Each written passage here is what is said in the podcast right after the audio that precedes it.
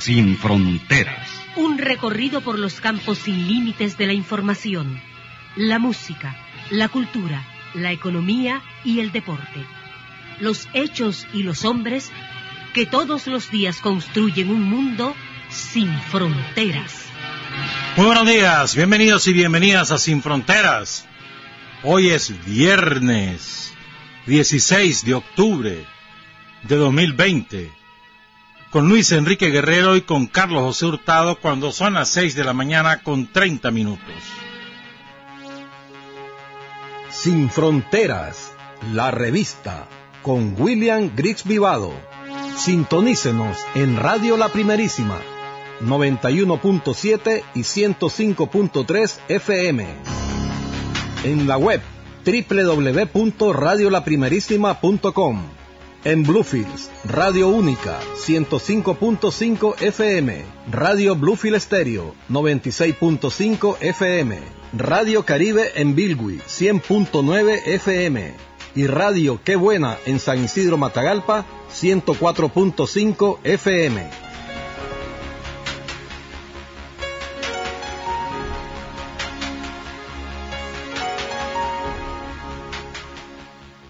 6 de la mañana con 33 minutos. Yo no, yo no sabía esa, esa decisión que había tomado la alcaldía de Managua, que me parece muy buena, de exonerar del pago por mantener estacionados, confiscados, los vehículos que la policía retiene por razones de violaciones de la ley del tránsito aquí en Managua y que los trasladan al depósito vehicular, al corralito, ahí por el estadio, eh, el, antiguo estadio nacional. Y la alcaldía, el consejo municipal resolvió que todos los que tenían esos vehículos hasta el 30 de junio quedan exonerados de multa, solo tienen que presentar el certificado a la policía de que es de ellos y lo retiran. Me parece muy bueno porque ese depósito tenía como una fácil, fácil, más de 500 motos ahí estacionadas, quién sabe hace cuánto tiempo. Más de edad. Y vehículos, uh, sí que eso estaba repleto. Muy buena decisión. Así que pónganse la batería, lo que ahí lo tienen, que están exonerados de pagar esa multa.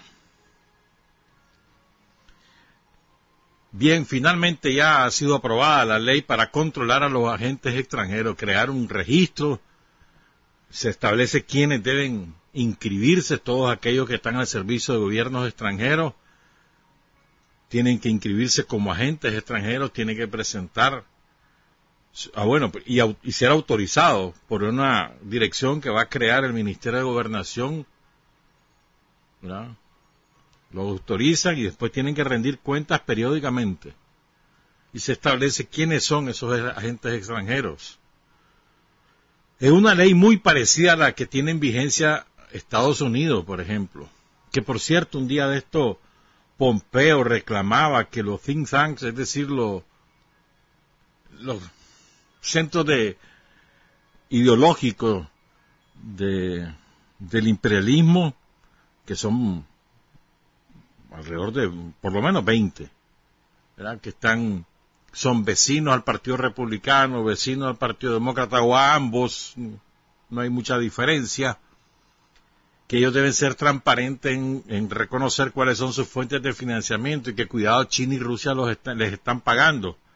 Fíjate bien, en Estados Unidos, un día de esto, esta semana lo leí eso, esa declaración de Pompeo, y hay una ley que regula a los agentes extranjeros, a Telesura y las amparon, a, Rusia Today y las amparon, a los medios de comunicación estatales de China y los amparon. Nicaragua no, no los va a poner. Exoneró de inscribirse como agentes extranjeros a los corresponsales de medios internacionales, que aun y cuando son medios en general, muchos de esos medios que tienen corresponsales en Nicaragua son propiedad de los estados.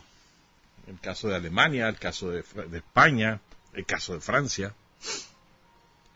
Pero bueno, no están incluidos.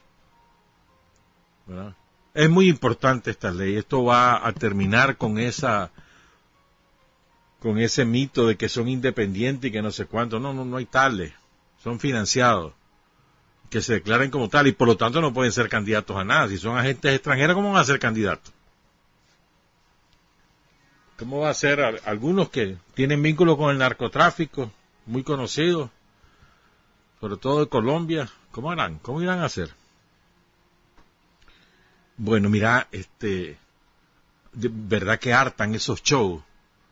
El otro día lo hablábamos, lo de la salsa de tomate y demás. Pero es que harta porque, o sea, no es que harta, sino que da rabia como, como la maquinaria de propaganda de Estados Unidos y Europa lo reproduce como hechos ciertos. Y, y no hay nada que pruebe que la señora esta haya salido herida el domingo, ni siquiera la salsa de tomate que aparece porque se nota que ni siquiera hay herida. Hay un dictamen del hospital de Masaya y dice no tiene nada. Y después aparecen cuidados intensivos. Y lo peor es que los negociantes estos aparecen pidiéndole reales a la gente para que les pague por lo que gastaron. En serio, ¿qué clase de negocio? O sea, es que no tienen escrúpulos, no tienen vergüenza alguna. Y el tipo que aparece con la piedra es el mismo tipo que la fue a recoger a la, a la calle, se va acercando donde está este grupito y aparece, le dieron, le dieron, y caída. ¿Y, y de dónde? No había nadie que tirara nada, solo habían policías enfrente. Que estaban en una, además, así, todo, una actitud displicente, solo estaban ahí. No tenían ninguna actitud agresiva ni nada. Pues. Hombre, pero si este hombre, verá, el esposo de esta señora fue capaz de quemar su propio estudio de televisión para de ahí cobrar el seguro y fundar su canal de televisión, es capaz de todo. Así me lo decía un amigo un día de esto. Y es verdad. Algún día les voy a contar toda esa historia. Lo que quemó, tenía un, él tenía un noticierito. Entonces había comprado unas cuantas camaritas y no sé qué, y tenía una oficina ahí por, aquí en Bolonia, en un centro comercial, una plaza comercial, mejor dicho. Y solo eso se quemó, solo ahí. Y, como tres meses antes había comprado un seguro contra incendio y lo cobró. Y ahí sacó su canal. Entonces, un tipo que es así, que no tiene ese tipo de escrúpulos, cuanto y más, ¿verdad? Capaz de cualquier cosa. Ayer el presidente del Banco Central, Ovidio Reyes, ofreció un balance de la situación económica de los primeros nueve meses de este año y explicó que a partir más o menos de julio, más en agosto, empiezan unas señales primero de freno del deterioro económico debido a la epidemia del COVID-19 y luego de un inicio de recuperación. Todavía no podemos decir que estamos en fase plena de recuperación, todavía no señala eso el índice económico, pero vamos en ese sendero. Y desgraciadamente, pues, habrá una caída de la economía, o sea, vamos a sumar entre lo que nos hicieron los somocistas en el 2018 y lo que hizo el COVID, vamos a sumar alrededor de, un, de 12 puntos menos del Producto Interno Bruto que Nicaragua tenía hasta febrero, hasta marzo de 2018. O sea, es un golpe muy, muy grande a la economía nacional, una economía de un país tan pequeño como el nuestro, pues. Pero bueno, es buena noticia, pues. Hasta las remesas cayeron en algún momento con la epidemia, lógico. Dicen que Estados Unidos estuvo furiosa. Ya se recuperaron, la zona franca se ha mantenido. ¿Qué es lo que no ha sufrido consecuencias? La actividad agropecuaria, que es el, el nodo, el nudo de la economía nacional. Sí, los campesinos, hermanos, los campesinos. Pero bueno, por lo menos vamos en el camino ya. Y, y, pese a esa circunstancia, ayer el ministro de Hacienda y Crédito Público, Iván Acosta, presentó ante la Asamblea Nacional el proyecto de presupuesto para 2021 y no hay reducción, se mantiene el presupuesto del año pasado. Es impresionante, es impresionante porque la inversión social no solo se mantiene, crece. Hay reducciones en otras cosas, pero no en inversión social, educación, salud, infraestructura. Todo se mantiene y crece. O sea, realmente, y eso es fruto del esfuerzo del pueblo de Nicaragua. O sea, lo que hace el gobierno es administrar ese esfuerzo y devolvérselo en inversiones. ¿Me entiendes? Y, es una, realmente es impresionante, pues.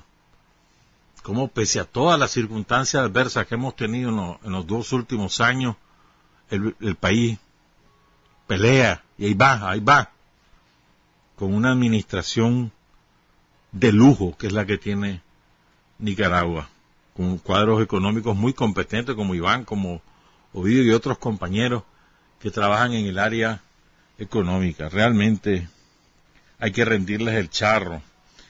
Ayer el ejército informó de una reunión de los, de los jefes de inteligencia del área centroamericana y mexicana. Estaba el de, México, estaban todos los centroamericanos. Y el, y el general Julio César Avilés, jefe del ejército, decía algo que muy cierto, que sin inteligencia, sin trabajo de inteligencia no hay manera.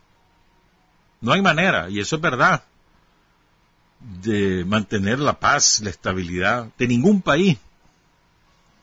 ¿Qué es el trabajo de inteligencia? Es conocer por anticipado los planes del crimen organizado, del narcotráfico, de los terroristas, del tráfico de migrantes, conocer cómo funcionan eh, eh, sus planes operativos, su manera, cómo, cómo van acumulando el dinero sucio, el dinero maravido. Saber todos los, los, los, teje y maneje, el hilo conductor, con quién están relacionados, con quién no, cómo se comunican entre ellos, saberlo. Tener esa información para poder frenarlo, para poder, eh, además, arrestar a los, a los principales componentes. Eso es un trabajo conjunto. Es mentira que vos podés mantener la estabilidad de un país como Nicaragua sin colaboración de otros países, porque hay, las fronteras se han borrado, el crimen no tiene frontera. No le interesa si está en Costa Rica, en Nicaragua, o en México, o en Colombia, no le interesa. Simplemente realiza sus operaciones. Y si no hay una comunicación entre todos y, y, compartir la información, compartir la información no hay nada. Ahora, fíjate bien, ¿qué implica esto? La reunión fue virtual, obviamente, pues esa es la moda de ahora, ¿no? Con la, con epidemia. Pero ¿qué implica? O sea, un reconocimiento explícito al ejército de Nicaragua. Y el general Avilés presidiendo la reunión, o sea. Y, ¿me entendés? O sea, hay confianza en el ejército de Nicaragua, de todos los servicios de inteligencia. Reciben información de Nicaragua y, ofrecen información a Nicaragua. Porque le tienen confianza. ¿Me entendés? O sea, e, estos son elementos que parecen, que pasan desapercibidos y parecen de menor importancia y son de primera importancia. Si vos no, y eso no lo lográs, la confianza no se genera entre instituciones de un día para otro, se construye un largo proceso, se va construyendo y se va respondiendo a la confianza sobre la base de mantener el sigilo, sobre la base de que sea verdad lo que vos decís, que lo puedan confirmar, que tenga resultado la información que vos ofrecés y la información que vos recibís. O sea, me parece que es, importante, ¿oíste? Es importante. O sea, tenemos garantía de que habrá comunicación fluida entre las instituciones que manejan la inteligencia y la contrainteligencia de la región, que vamos a tener información oportuna y que vamos a seguir eh, consolidando el muro de contención contra el crimen organizado, el narcotráfico internacional y el terrorismo. Saludos al ejército de Nicaragua, en especial a los compañeros y las compañeras que trabajan en inteligencia y la contrainteligencia. Un trabajo silencioso, como decía José Martí, en silencio ha tenido que ser. Bueno, ¿qué más? que les iba a hablar? Bueno, ok. Es que nos vamos a dedicar ahora a estas efemérides que las tenemos, que son llaga viva aún para el sandinismo, el 17 de octubre, llaga viva. Por lo ocurrido, pues, por la calidad de los cuadros que cayeron en combate en Masaya, en Tipitapa, aquí en Managua, calidad de cuadro, o sea, la calidad de compañeros y de compañeras que murieron en esos días, y, el, y las lecciones de bravura, de heroísmo, que fuimos testigos los nicaragüenses en todos estos casos. Y quiero empezar, solo lo referí rápidamente, con el retén de Ticuantepe, porque el compañero Guillermo Antonio Martínez nos ha enviado su testimonio, nos trajo aquí a la radio por escrito, nos los mandó de manera digital, lo hemos publicado en la página web de Radio La Primerísima, ahí lo pueden encontrar completo junto con las dos, las tres semblanzas biográficas de los tres héroes del retén de Ticuantepe. Ahí pueden encontrarlo. Entonces quiero referir qué fue lo que ocurrió don Guillermo trabajaba en Pintura Sur, ahí que queda, ahí en ese puente. Vos sabés, a ver, venís, digamos, de Managua a Masaya, ¿verdad? Antes de la rotonda de Ticuantepe hay como una hondonada, que es el río, ¿cómo que se llama el río? Bueno, ahí me voy a acordar. Ahí pasaba un río, ahora es un cauce nada más, pero era un río. Y entonces, ¿cómo es que se llama? San Antonio, río San Antonio. Entonces ahí, a, un costado, está una empresa de pintura, no me acuerdo, creo que, no sé si era modelo, no sé cómo se llama ahora, pero era Pintura Sur antes. O, o sigue siendo, no sé, porque no me fijo ahí.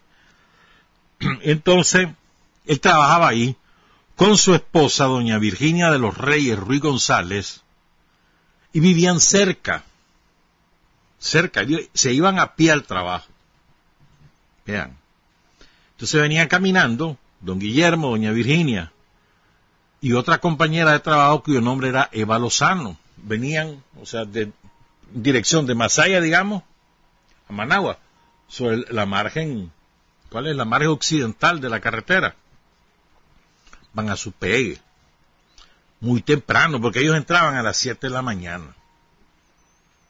Entonces, cuando van por ahí, digamos, seis y media, seis y cuarenta y cinco, pasan por ese puente hay unos paredones. Entonces ellos notan que hay un grupo de chavalos, dos, tres chavalos. Entonces ellos suponen que son garroberos porque ahí tenían con frecuencia, pues ya aparecían los garroberos, pues, y estaban hincando ahí los hoyos para que salían los garrobos y capturarlos. esa fue su suposición de que eran garroberos. Pero, cuando van pasando, los chavales dicen, apúrense, apúrense, apúrense. Eso le llama la atención, pero hasta ahí, pues. Entonces ya apuran el paso, ingresan a la empresa, marcan su tarjeta, y cuando están encendiendo las máquinas, después de las 7 de la mañana, la máquina con la que se fabrica la pintura, empieza el tiroteo. Aquí hay una discrepancia en el horario.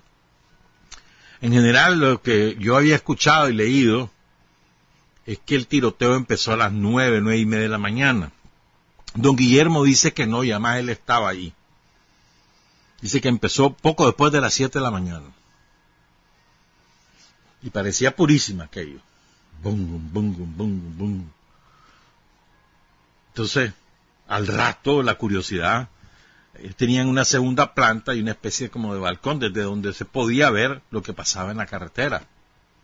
Entonces sube un grupo de trabajadores ahí, había un portón que se abría y se cerraba. Entonces ellos abrían el portón para estar asomando la gesta, ¿me entendés? Y estar viendo qué pasaba. Y lo, lo entreabrían y volvían a cerrar. Y estaba la balacera. Un estruendo formidable, dice don Guillermo. Entonces, de pronto empiezan a sobrevolar dos aviones. Y empiezan a disparar.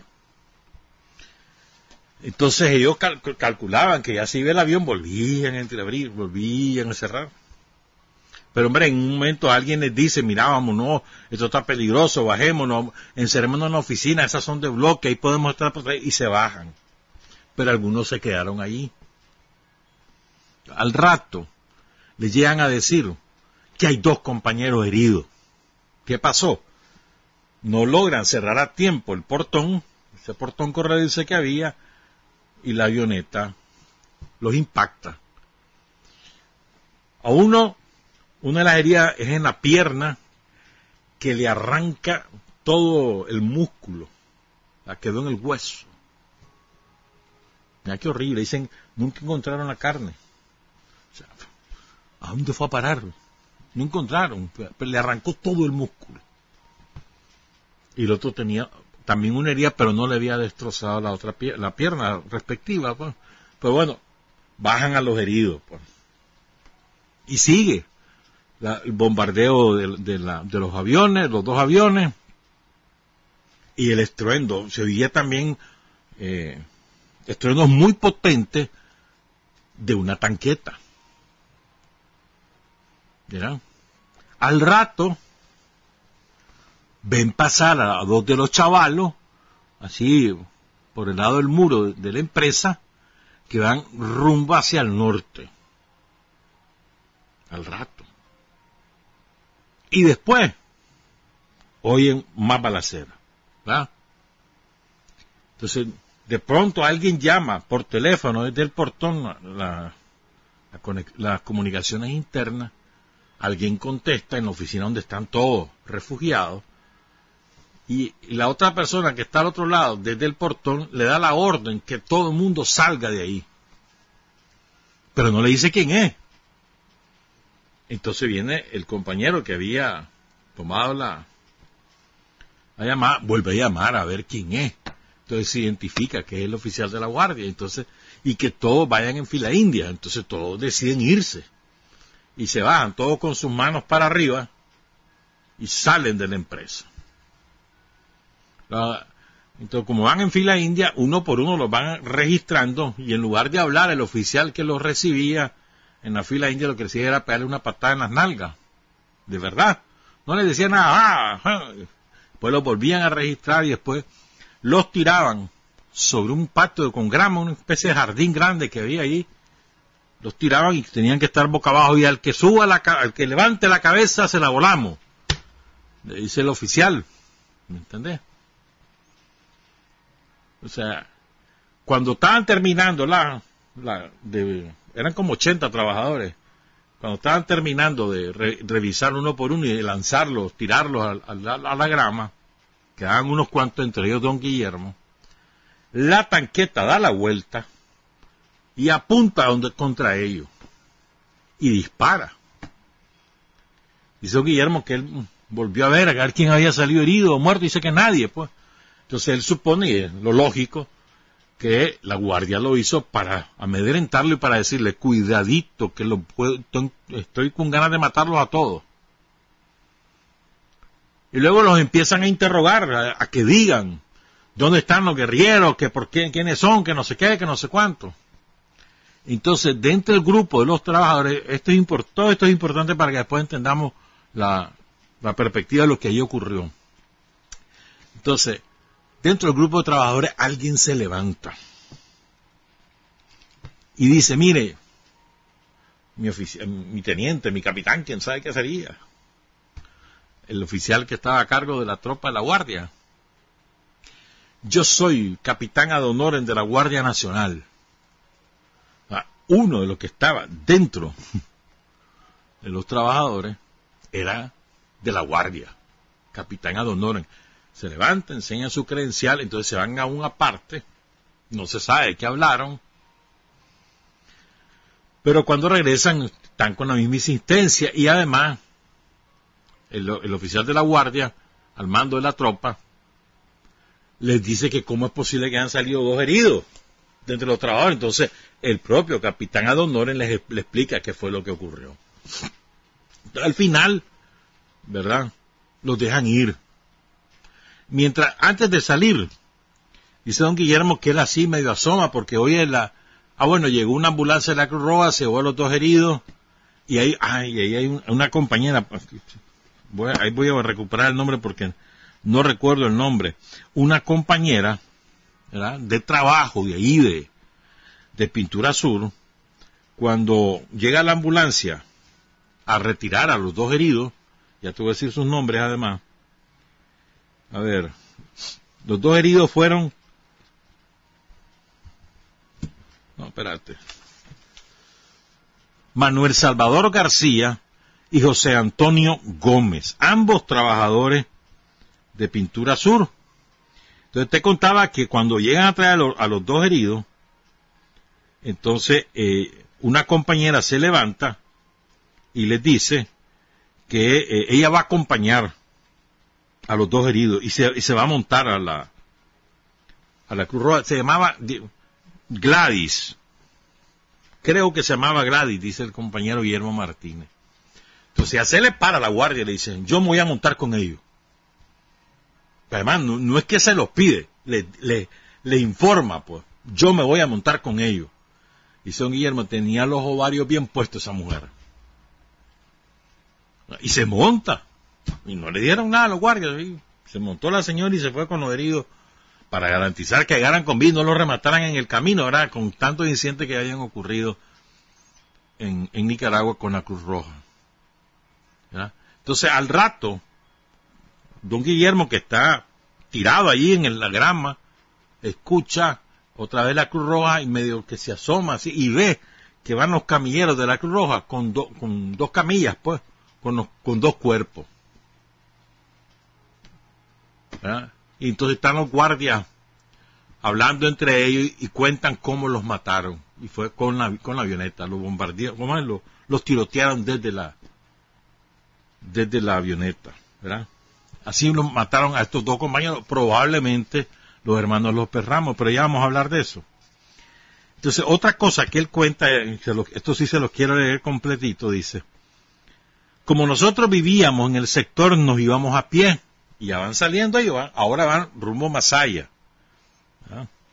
Miré el camión grande porque los muchachos habían puesto un camión detrás del cual se parapetaron. Después vamos a contar cómo iban armados. Detrás del cual se parapetaron, ¿verdad? Y entonces, él ve el camión, dice, tipo van de unas 8 toneladas, parqueado en la entrada de la empresa. En el vidrio delantero tenía un enorme orificio de balas de unas 16 pulgadas de diámetro. Tenía el rótulo de Batán. Cuando caminábamos sobre la carretera, miramos una casa que estaba hecha de ladrillos de barro, completamente desbaratada por los disparos y las bombas que le habían lanzado desde el avión. También había un carro marca Renault, color cremita claro, sobre el camino a mano izquierda que bordea la cima del paredón, que tenía un orificio delantero perdón, un edificio de bala en los vidrios delantero y, trasero, o sea que la bala había atravesado de lado a lado, eso es desde el avión. Había un poste de tendido eléctrico, que se suponía que era de cemento, solo la base quedó y quedaron las tablas donde iban tendido, del tendido telefónico, perdón, solo la base del poste quedó, desapareció, se pulverizó el poste de cemento y las tablas donde iba el tendido telefónico, eso es lo que quedaba, más hierro retorcido. En ese punto, dice don Guillermo, era donde estaban los muchachos del paredón izquierdo y los otros estaban en similar posición en el paredón derecho o en el de abajo. Esto es, esto es impresionante, oigan esto, dice. Salimos a la carretera y nos encontramos como 200 metros del pavimento alfombrado con casquillos de bala, de fusilería de gran calibre, de M50, de bazooka que utiliza la tanqueta, para dar un paso, oigan esto, teníamos que poner el pie y batir con la punta del pie dentro de la capa gruesa de los casquillos para poner el otro pie. Imagínate cómo sería, qué cantidad de casquillos la que ya había. Y estamos hablando que solo eran tres chavalos los que estaban ahí, tres hipotes, los que se habían enfrentado a la guardia, tres. Dice, ya bajando frente a los paredones miramos con mucha sangre la suela y la mitad del cuero del cuerpo de una bota militar, varias jeringas y un frasco que decía morfina, un niple galvanizado que había explotado. Más adelante estaban dos vehículos de la guardia, un camión y un jeep, estrellados contra el muro del puente. No había nadie a bordo de ambos. Más adelante, subiendo la cuesta, ya llegando a la rotonda, había otro jeep de la guardia sin nadie en el interior. A medida que caminábamos, iban disminuyendo los casquillos en el pavimento. Cuando llegamos al empalme de Ticuantepe quedamos libres y pudimos respirar tranquilos. Ya no había Guardia Nacional en el monte. Cuando llegamos a la casa nos dimos cuenta que el Frente Sandinista había atacado el comando. de Masaya. ¿Quiénes son esos héroes? Los hermanos López. Estamos hablando de Rolando José López Porra Jacobo, de 25 años. Norman de Jesús López Porras Hugo, de 23, 23 años. Y Manuel Sánchez García Ángelo Cleto, de 26 años. son los tres héroes del retén de Ticuantepe. ¿Verdad? También resultaron heridos ahí, eh, en esa ocasión, perdón, resultaron presos en esa ocasión dos compañeros, un borrachito de la zona que se le decían José Culebra, que llegó a asomarse porque pensaba que era purísima, entonces lo agarraron preso. Y un muchacho de la empresa de apellido Naranjo, que en ese momento iba llegando a la empresa, lo echaron preso. O sea, iba tarde, iba a llegar tarde a trabajar y lo echaron preso. Ahora veamos cómo fue la cosa. Pues. Esto no, no fue fortuito, como la mayor parte de nosotros ya sabemos. Ellos estaban armados de una ametralladora calibre 30, un fusil Garand y una M3. La Guardia reportó nueve bajas, pero realmente fueron alrededor de 20 entre muertos y heridos. Pero lo más importante, ¿por qué se puso ese retén? Porque en estrategia que habían organizado para tomar el cuartel de Masaya, la dirección del frente había decidido poner dos, dos retenes para impedir que llegaran refuerzos desde Managua a Masaya. Entonces, un retén lo iban a poner en el empalme de Ticuantepe, antes del empalme, en esa hondonada, porque eh, eso era una posición privilegiada para una emboscada, como efectivamente ocurrió. Sin aviación, la guardia hubiera quedado empantanada. Y el otro retén lo iban a poner en, en los altos de Masaya.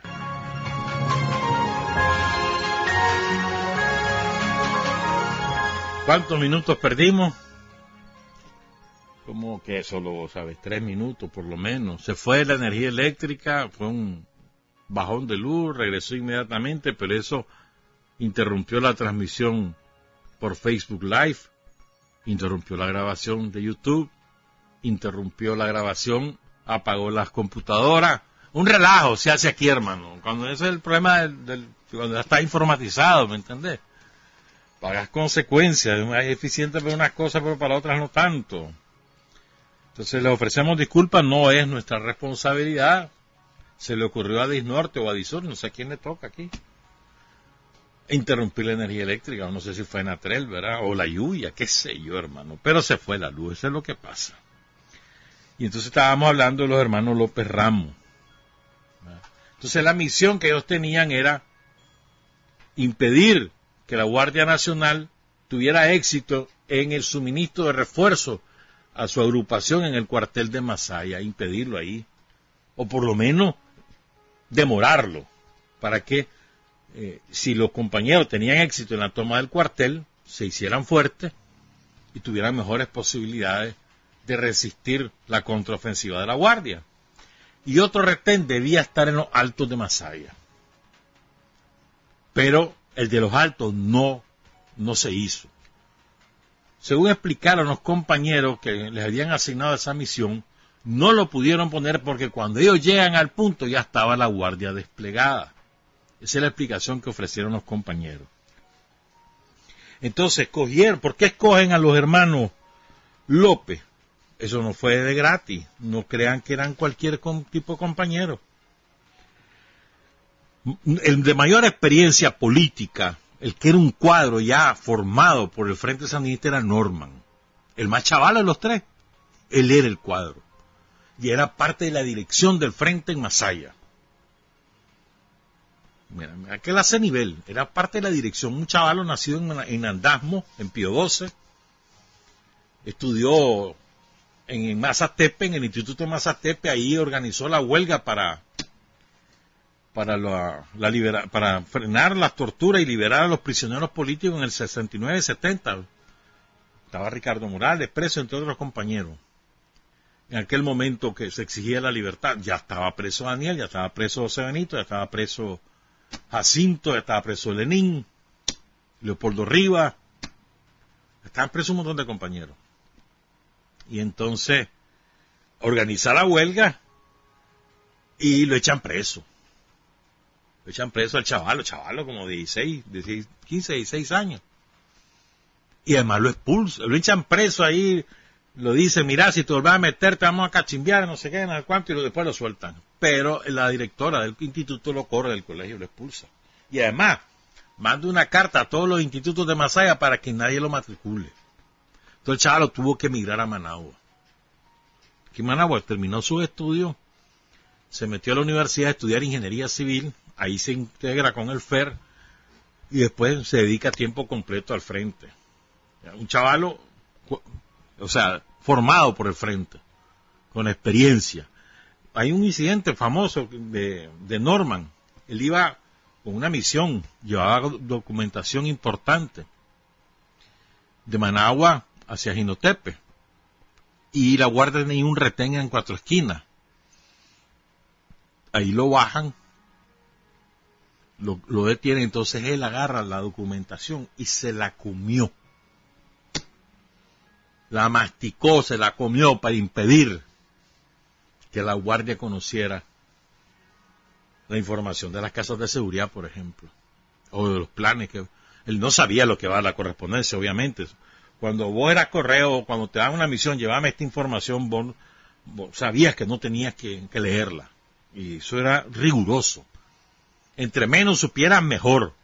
Ahora es al revés, todo el mundo anda detrás del cuecho, a ver qué averigua. No, antes no era, era al revés.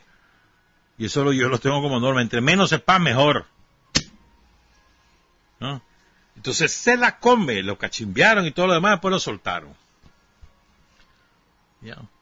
Entonces este muchacho después eh, organizó buzones de armas en, la zona de Mazatepe, en la zona de Nandamo, en la propia finca de sus padres, ya le vamos a hablar de sus padres. Es importante, todo esto que estoy contando es importante, hermano, sobre estos dos hipotes. Y entonces, eh, él organiza a muchachos de, de, Mazatepe, de Nandamo, de Niquinomo, incluyendo a su hermano mayor. el cipote recluta al mayor. Mira qué interesante. A Rolando José de eh, López Porra, Jacobo, tenía 25 años y tres chavalos. Por esa razón, bueno, eh, parece que él se engaranó temprano, ¿me entendés? Estaba, solo estudió la primaria, comenzó a trabajar de chofer de bus, se engaranó temprano, ya tenía tres hijos a los 25 años. Jimmy, Rolando y Jairo. ¿Me entendés? Entonces él tenía que mantener a la familia, pero empezó a colaborar con el frente. Y tenía un don natural, según cuentan los compañeros que lo conocieron, un don militar natural. Le gustaban las armas, armaba y se armaba rápido. Le gustaba esa onda. Pues. Él estaba, era, él seguía trabajando, pero estaba dispuesto a, lo que fuera, en el momento que fuera. Y así fue. Así ocurrió. Y el tercer compañero, su nombre era Manuel Sánchez García. Miren qué interesante, este muchacho era el mayor de los tres, de 26 años, ya estaba en el último año de economía de la UNAM. Este muchacho se organizó primero en la Juventud Socialista del Partido Socialista Nicaragüense y llegó a ser dirigente de la Juventud Socialista. ¿verdad? Y ahí trabajó. Trabajó en las campañas contra la reelección de Somoza, contra, contra la que fuera, él trabajaba con la juventud socialista. Y se separa la juventud con la división que hubo por eh, la discusión si se abrazaba la lucha armada, una, de las primeras divisiones que hubo, entonces él mejor se alejó, no, ya no le gustaba aquella onda. Y miren lo que, en el instituto, él coincidió con Manuel en la, en la, huelga estudiantil, nada más que él estaba en los años superiores Manuel venía, perdón, Norman, perdón, y Norman venía en los años, en los años inferiores, primero segundo año, y ya estaba por salir. Manuel. Después Manuel entra a trabajar al Banco de América, allí en Mazatepe. Y después lo trasladan de Mazatepe a Managua. Porque este, Manuel es originario de Mazatepe y los hermanos López Ramos son de Pío II San Andamo. Entonces fíjense, estando trabajando en el Banco de América, él se hizo amigo de otro compañero, de ahí de, que trabajaba en el Banco de América, y este otro compañero era a su vez amigo de Norman. me da las coincidencias de la vida. Y así es que hace el empalme con el Frente Sandinista, este, eh, este compañero Manuel Salvador García. Increíble la coincidencia que va dando la vida, ¿verdad? Pero quiero hablarles de los hermanos, perdón, de los padres de los hermanos López Ramos, porque no eran, perdón, López Porra, dale con Ramos, dale con Ramos, López Porra, Norman y, Rolando, los hermanos López Porra de Pio XII en Andamo. Entonces sus papás no eran, digamos, ciudadanos comunes y corrientes, tenían una trayectoria antisomocista de relevancia. Por ejemplo, don Gustavo López Gaitán, que era un finquero, una finca chiquita ahí en la zona, y su mamá, doña Esperanza Porra Barquero, que era ama de casa, pues criaba a los chavalos. Su padre sufre prisión en tres ocasiones. La primera en 1955, acusado ya cuando tenía tres años, el mayor de sus hijos, ¿no? Este Rolando. Porque Rolando nació en el 52. En el 55 le echan preso a él, acusado de repartir papeletas en contra del régimen de Somoza. La segunda lo sacan de su casa la madrugada del 22 de septiembre. Adivinen por qué, por la ejecución de el ajusticiamiento de Somoza García y lo acusan de estar involucrado. Y la última vez lo echan preso el 11 de noviembre de 1960 por los ataques de Chamorro Rapachol y, yo, y que andaba ahí, contra los cuarteles de Diriamba y de Ginotepe. También lo echan preso, también lo acusan de lo mismo, de ser cómplice. No le probaron nada, lo sacaron en libertad. O sea, hay un antecedente. Y a, y a doña Esperanza le echan presa en el 67 y la acusan de hacer circular tarjetas electorales que comprobaban el fraude de Somoza en aquellas elecciones de febrero del 67. A Doña Esperanza la obligaron a caminar de Pío 12 a Masaya. Son como cuántos kilómetros, como unos 18 kilómetros, 15, 18 kilómetros más o menos, caminandito se la llevaron. O sea, tenía una historia en ese hogar había dos ejemplos antisomocistas y de consecuencia. Y, sobre esa base es que son criados los muchachos. Entonces tenían de dónde salir. Tenían de dónde salir. Son héroes esos muchachos. Vos te imaginas contra lo que se enfrentaron. 200 guardias, tanquetas, fusiles de todo tipo, dos avionetas. Y esos dos, esos dos, tres chavalos resistieron. No se sabe cuánto tiempo porque según el testimonio de Guillermo fueron unas tres horas, unas dos horas según el testimonio de otros compañeros fueron cuatro. La verdad es que don Guillermo estuvo allí, entonces yo me voy a tener a ese testimonio. Pero resistieron hora y media, dos horas, tres hipotes, frente a esa andanada y retienen a la guardia. Tienen, tienen éxito en su misión, lo que pasa es que la guardia tenía abierto la ruta por la vía Tipitapa. Es importante recordar estos ejemplos heroicos, qué barbaridad, mano. Uno se pone a pensar en eso y dice, qué barbaridad, cuánta gente, cuánta gente hay, son héroes y que, y que están ahí, no perdidos, pues, pero que, que no, que no forman parte de, del historial de los, de todos los héroes a, que, a los cuales estamos acostumbrados a mencionar, los hermanos López Porra, que son muy, muy, muy recordados en la zona de Nandasmo. Ahí no los han olvidado. Y todos los años lo recuerdan. Su mamá murió hace como tres años. Hace como tres años. Los tres dejaron hijos. Manuel dejó una hija, Claudia María. Rolando José dejó tres hijos, Jimmy, Rolando López Vivas y Jairo López Vivas. Y Norman de Jesús dejó un hijo, Norman José López Gaitán. Todos ellos tienen descendencia. En Masaya cayeron, y vamos a hablar después de Pedro y demás son las 7 con 18. En Masaya cayeron Israel Levite, Juan Carlos Herrera, La Foquita, José Francisco Castellón Peinado, Maximiliano Somarriba Taleno, esos son los cuatro caídos de, en la ciudad de Masaya y los tres compañeros que ya relaté de la escuadra del retén de Ticuantepe. Cuando regresemos hablamos de lo ocurrido en Managua y de otras cosas si nos da tiempo, porque tenemos que irnos temprano y son las 7 con 19. Para decir la verdad hay cinco dificultades. Tener el coraje para comunicarla, la inteligencia para reconocerla, el arte para convertirla en arma, la capacidad para seleccionar a aquellos en cuyas manos será útil y la habilidad para propagarla. Están escuchando Sin Fronteras. Son las 7 de la mañana con 23 minutos. Una de las consecuencias de la división del frente era la falta de comunicación entre las distintas tendencias, como lo explicábamos el otro día. Y como un problema de comunicación, las otras tendencias no sabían de los planes de la tendencia tercerista de atacar Masaya. Ya había ocurrido el ataque de San Fabián, ya había ocurrido el ataque de San Carlos. Entonces, una de las consecuencias más funestas era esa.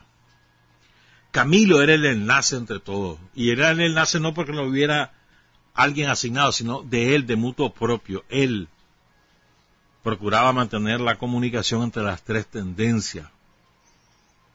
Pero se interrumpió la comunicación, por eso es que Camilo no se entera lo de San Fabián, sino está después. Y entonces, eh, al interrumpirse la comunicación, también eh, se interrumpe con las otras tendencias. Y eh, en el caso de Peraraus, la guardia parece que tenía infiltrada alguna de las células del frente y había detectado a Pedro. Lo andaba siguiendo. Y habían detectado también una casa de seguridad del frente en Residencial Las Mercedes, donde estaba Carlos Arroyo, Roger Langrán, Margín. Entonces, a Pedro lo andan siguiendo y Pedro sale de lo alto rumbo a Managua, probablemente al escuchar la balacera, pero lo van siguiendo. Entonces a Pedro, como ya saben quién es y lo van siguiendo, le tienen montado un tranque, un retén en Tipitapa. Porque, o sea, lo van buscando a él, lo quieren echar preso a él, lo tienen además fichado, saben quién es. Entonces cuando ya llega se topa con el tranque, él lleva una, un arma, una pistola, y cuando lo van a sacar él se baja con, porque era obvio que lo llegaban a, a apresar, él se baja con pistola en mano, dispara contra el oficial, se arma una balacera entre ellos, y uno de los guarditas le dice, lo tengo en la mira, este, disparo, y él lo mata él o me mata a él, entonces pum, y lo mataron. Y después van a la casa de, de los Altos, que era una casa donde vivía Nubia Salvadora Aguilar Rodríguez, por supuesto la hecha empresa, y ahí encuentran joya, una verdadera joya, encuentran el archivo del Frente Sandinista, un archivo pormenorizado, un libro de cuentas porque Pedro llevaba registrada los ingresos de la organización y los gastos. Mira qué clase de escrúpulo el de Pedro Arauz. Y además encuentran casi 100.000 Córdobas de la época, fruto de algunas recuperaciones que se habían hecho, que era con las cuales se financiaba la lucha contra Somoza. O sea, pero lo, que, lo, lo más importante ahí es el archivo, el archivo que se llevaron historia completa del frente. Documentos, entrevistas, comunicados, todo. Y además estaba ya microfilmado, que era la tecnología de la época. Pues, se hacían diapositivas chiquititas que después se podían proyectar. Ya estaba todo supuestamente protegido. Todo eso se lo llevó la guardia. Decía Tomás en la paciente impaciencia. Este, promotor incansable de las estructuras y métodos clandestinos del trabajo para proteger y la actividad política y militar del Frente Sandinista, martillando sobre la necesidad de vincularse a las masas y participar en sus luchas, exigente consigo mismo y con los demás, firme con una terca confianza en el pueblo y su victoria. Fue parte fundamental para el fortalecimiento y consolidación del frente y es así.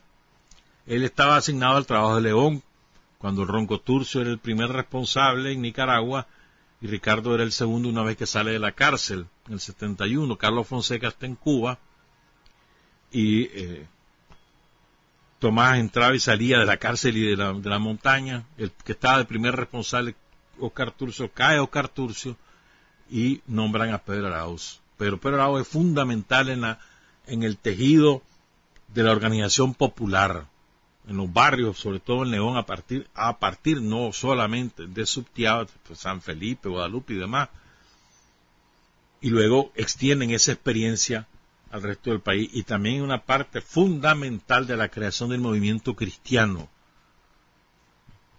y de, y de su de su como te dijera yo su atracción hacia las estructuras del frente es Pedro Arauz fundamental en esa labor.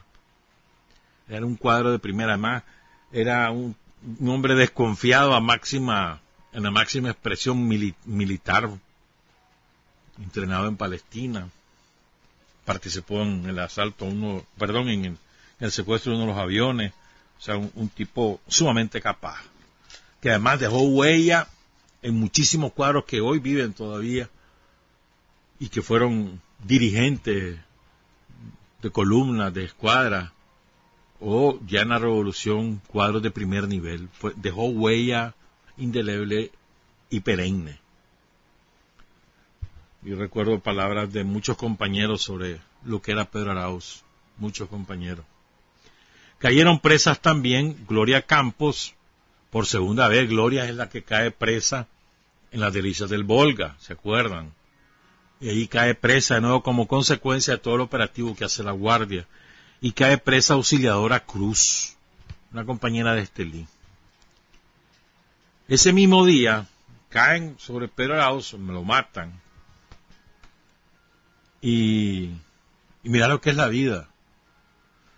Ese mismo día también, 17 de octubre de 1977, matan a su compañera, pero en distintos operativos, a Marta Angélica Quesada. Esa, Marta Angélica muere combatiendo junto a la Genoveva Rodríguez aquí por la radio, de donde fue el cine Cabrera, dos y media al sur. Era una casa de dos pisos, ahí está todavía. Ahí caen combatiendo. Detectaron la casa, que había sido alquilada por un, si mal no recuerdo, por Pedro Rivas, Guatemala. Y cuando llegan solo están ellas dos. Y las dos mueren combatiendo hasta que se les agotan las municiones.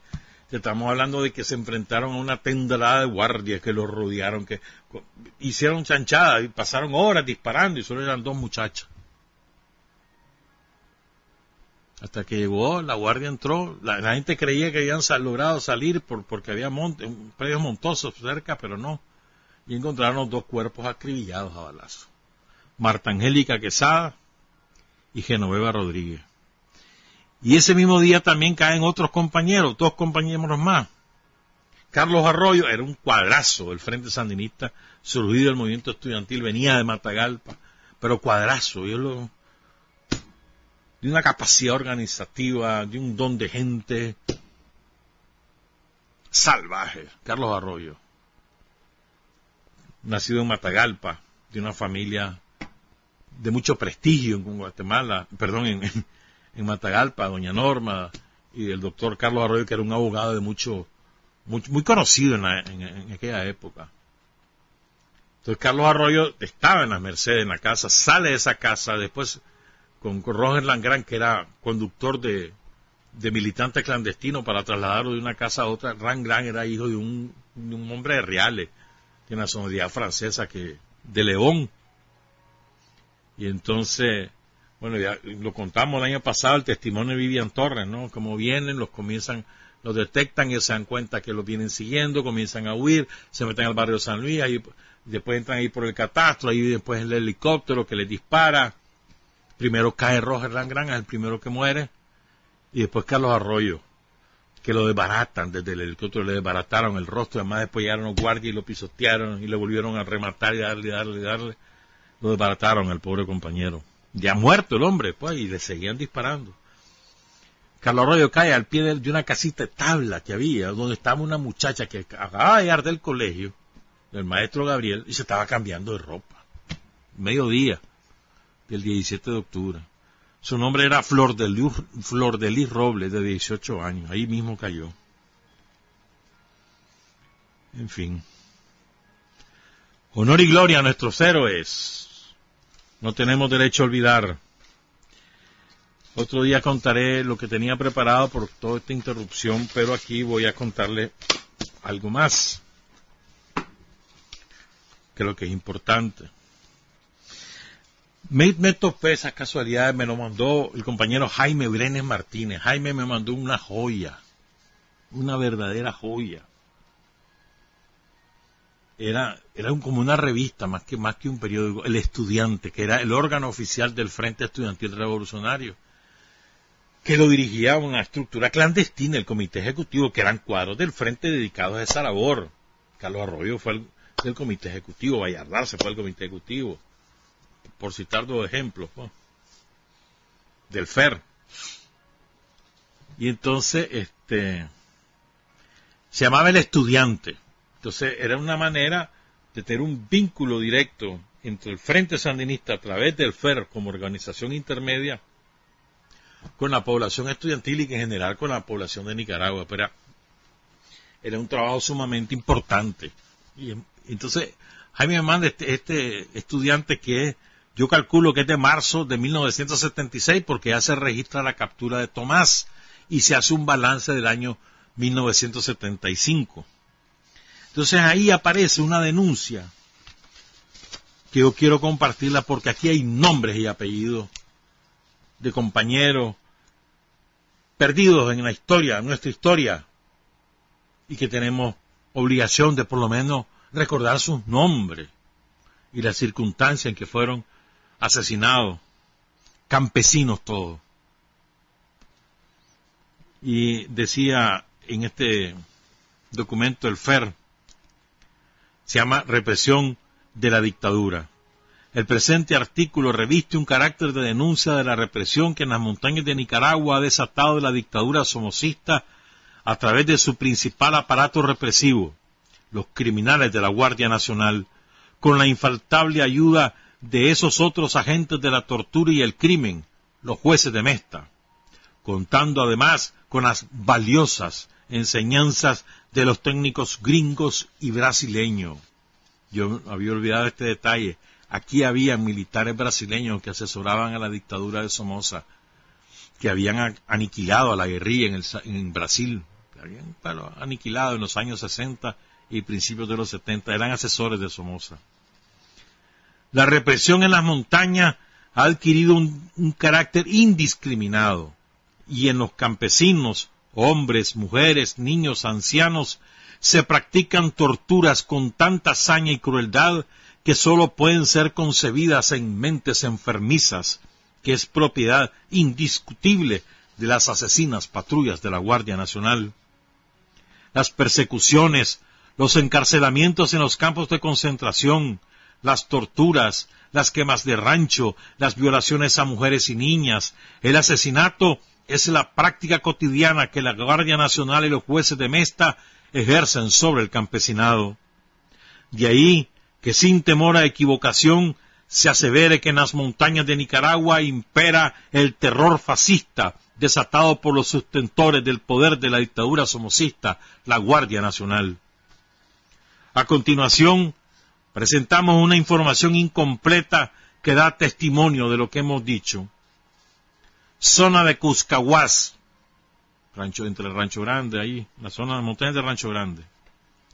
Entre 1974 y 1975 fueron asesinados Matías Granados, Felipe Aguilar y su hijo Luciano, Ángel Martínez, Juan López Mercado, Julio Pineda, Cristino Campos Zelaya, Expectación Guillén, Ramona Guillén, Eustaquia Hernández, de 70 años, Clementina Hernández, quien antes de ser asesinada fue violada. En esta misma zona Las familias han abandonado sus casas y tierras a causa del terror fascista desatado por la Guardia Nacional. En la mayoría de los casos, aparte de abandonar sus tierras, las casas han sido quemadas por la patrulla de la Guardia Nacional. Ellos son Gerardo Aguilar Sánchez, Felipe Aguilar Sánchez, Pío Laguna, Isabel Martínez López, Cleto Granados Guillén, Tomás Calero, Pío Guillén, Benigna Campos, Crescencia Granados, Juan Castillo, Pablo López, Félix Iaén, Benito Ochoa, Pedro Ortiz, Felicito Ortiz, perdón, Julio Pineda, Tomás III y Juan Carazo. Y luego hay otra lista de compañeros a cuya casa fue incendiada, quemada, destruida por la Guardia Nacional. Máximo Martínez, Luis Granados Guillén, Juan Martínez Sánchez, Gregorio Porras, Faustino Pérez, Alberto Granados Guillén, Cleto Granados Guillén, Isaías Mendoza, Modesto Mendoza, Leonor López, Lucio López Mercado, Rosalina Rivera, Guadalupe Ramos, Santiago Espino, Célido Lara Martínez, Francisco Salgado, Gumercindo Calero, Lázaro Urbina, Pedro Guillén, Expectación Guillén, Sotero Arauz, Fernando Urbina, Aurelia Arancibia y Tomás Aguilar. A la familia de todos estos compañeros le quemaron sus ranchos, le quemaron sus propiedades. Capturados sin que se conozca su paradero y posiblemente asesinados por la Guardia Nacional. Antonio Mairena, Gregorio Aguilar Escobar, Gregorio Montoya, Simón Aguilar Escobar, Faustino Hernández Vargas, Mariano González, José Mairena, Wilfredo Mairena, Isabel Guido, Natalio Reina, Ramón Mairena, José Benavides, Jerónimo Mairena, Fanor Mairena, Julia Gómez, Faustino Hernández Hijo, Tomás Aguilar López, Leonza Ramos, Jerónimo Aguilar, Santiago Aguilar, Europa Hernández, Sindulfo Aguilar Guillén, Fermín Aguilar Guillén, Eleoro Pérez, Eleoro Sánchez, Macaria Aguilar y Cándida Mairena. Todo esto, lo que he leído hasta ahora, es de la zona de Cuscahuas, nada más Cuscahuas. Se queda al suroriente de Rancho Grande, en la montaña. Por ahí queda también Vilampilla, para el lado de Paigua. Asesinados en Vilampí. Félix López, su mandador y otro cuyo nombre se desconoce. Zona de Guapotal.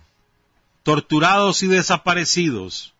Evaristo Castro, Fidel Martínez, Gavino García, Francisco Martínez, Pedro García, Gregorio García, Ángela García que estaba embarazada, Marcos Mendoza, Abraham Muñoz y su esposa Venancia, capturados y desaparecidos.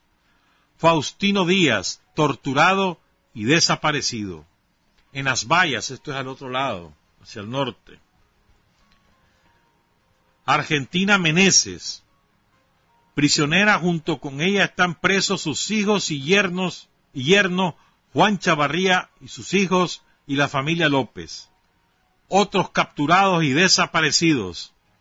Nemesio Aguilar, Simeón Martínez en La Lana, Pedro Aguilar Hernández fue torturado brutalmente, colgado de los dedos pulgares hasta el desmayo, le punzaron los ojos, le atravesaron el pene con una aguja hipodérmica. Su mujer fue apresada huyendo en Rancho Grande. Pedro se fugó en una ocasión terriblemente maltratado y fue asesinado. Los hechos señalados son una muestra contundente de la sangrienta represión de la situación de terror que impera en las montañas de nuestro país, que es algo que no lo tenemos adecuadamente registrado. Todo lo que ocurrió en la montaña. Por esa razón es lo que contaba Francisco Rivera el Zorro, que lo leíamos el día miércoles. Por esa razón es que la base guerrillera es reducida a la mínima expresión y la columna tiene que refugiarse, la columna Pablo V de la brigada tiene que refugiarse en lo último de la montaña, en la montaña más espesa, porque le han cortado toda su red de abastecimiento, su base de apoyo, los campesinos que colaboraban, y ya no tienen la ruta de abastecimiento desde la ciudad hasta, la montaña. Eso lo interrumpe la guardia. A punta de eso, de asesinar a los campesinos, de obligarlos a salir de sus tierras y asentarlos en, en, pueblos que eran bases militares, como Río Blanco y Guadalala desde donde se operaba. O sea, ahí habían grandes contingentes de la Guardia y cárceles de la Guardia. Entonces destruyen toda esa red, matan a muchos compañeros en combate esporádico y todos los compañeros se tienen que reclutar en la montaña. Y en esa situación estaba cuando cae Carlos Fonseca. Frente estaba totalmente a la defensiva. prácticamente aniquilado en la montaña con 20, 25 compañeros a lo sumo, algunos perdidos, otros que lo echan preso, sin armas, sin municiones, sin medicina. Esto es importante, lo de la medicina es sumamente importante en, una guerrilla, ¿eh? es clave, porque si sos herido, ¿qué pasa? ¿Quién te cura? ¿Cómo te curan? O si te, da la lepra montaña o te da una malaria, ¿quién te cura? muy, importante. Sin nada de eso, nada, nada tenía. Entonces, por eso es tan importante lo que ocurre en San Fabián. Por eso es tan importante. Y esto hay, que contarlo bien, pues. Todo la, represión, cómo fueron aniquilando la red. Y los compañeros, que de otra les quedaba? Más que encerrarse en la montaña, porque no tenían nada con qué pelearla. Por eso es importante lo que ocurre, que entrenan a un grupo selecto de compañeros y empieza San Fabián y después dispersan a, todos esos compañeros. En San Fabián, que eso lo dirige Daniel con Víctor Tirado. Y Daniel toma la decisión después de dispersar a todo el mundo, después del entrenamiento San Fabián y todos los combates que hubo después, Santa Clara, San Fernando, Mozonte, las haciendas, etcétera. Pues todo semejante fogueo dispersan a todo el mundo, frente occidental, frente interno, Masaya, etcétera. Pues. O sea, fue muy importante. Pues, esa es la importancia estratégica que tiene San Fabián y que saca de la defensiva al frente y empieza la ofensiva ininterrumpida. Nos tenemos que ir. Son las 7.46. Trabajar, avanzar, combatir, vencer, patria y libertad.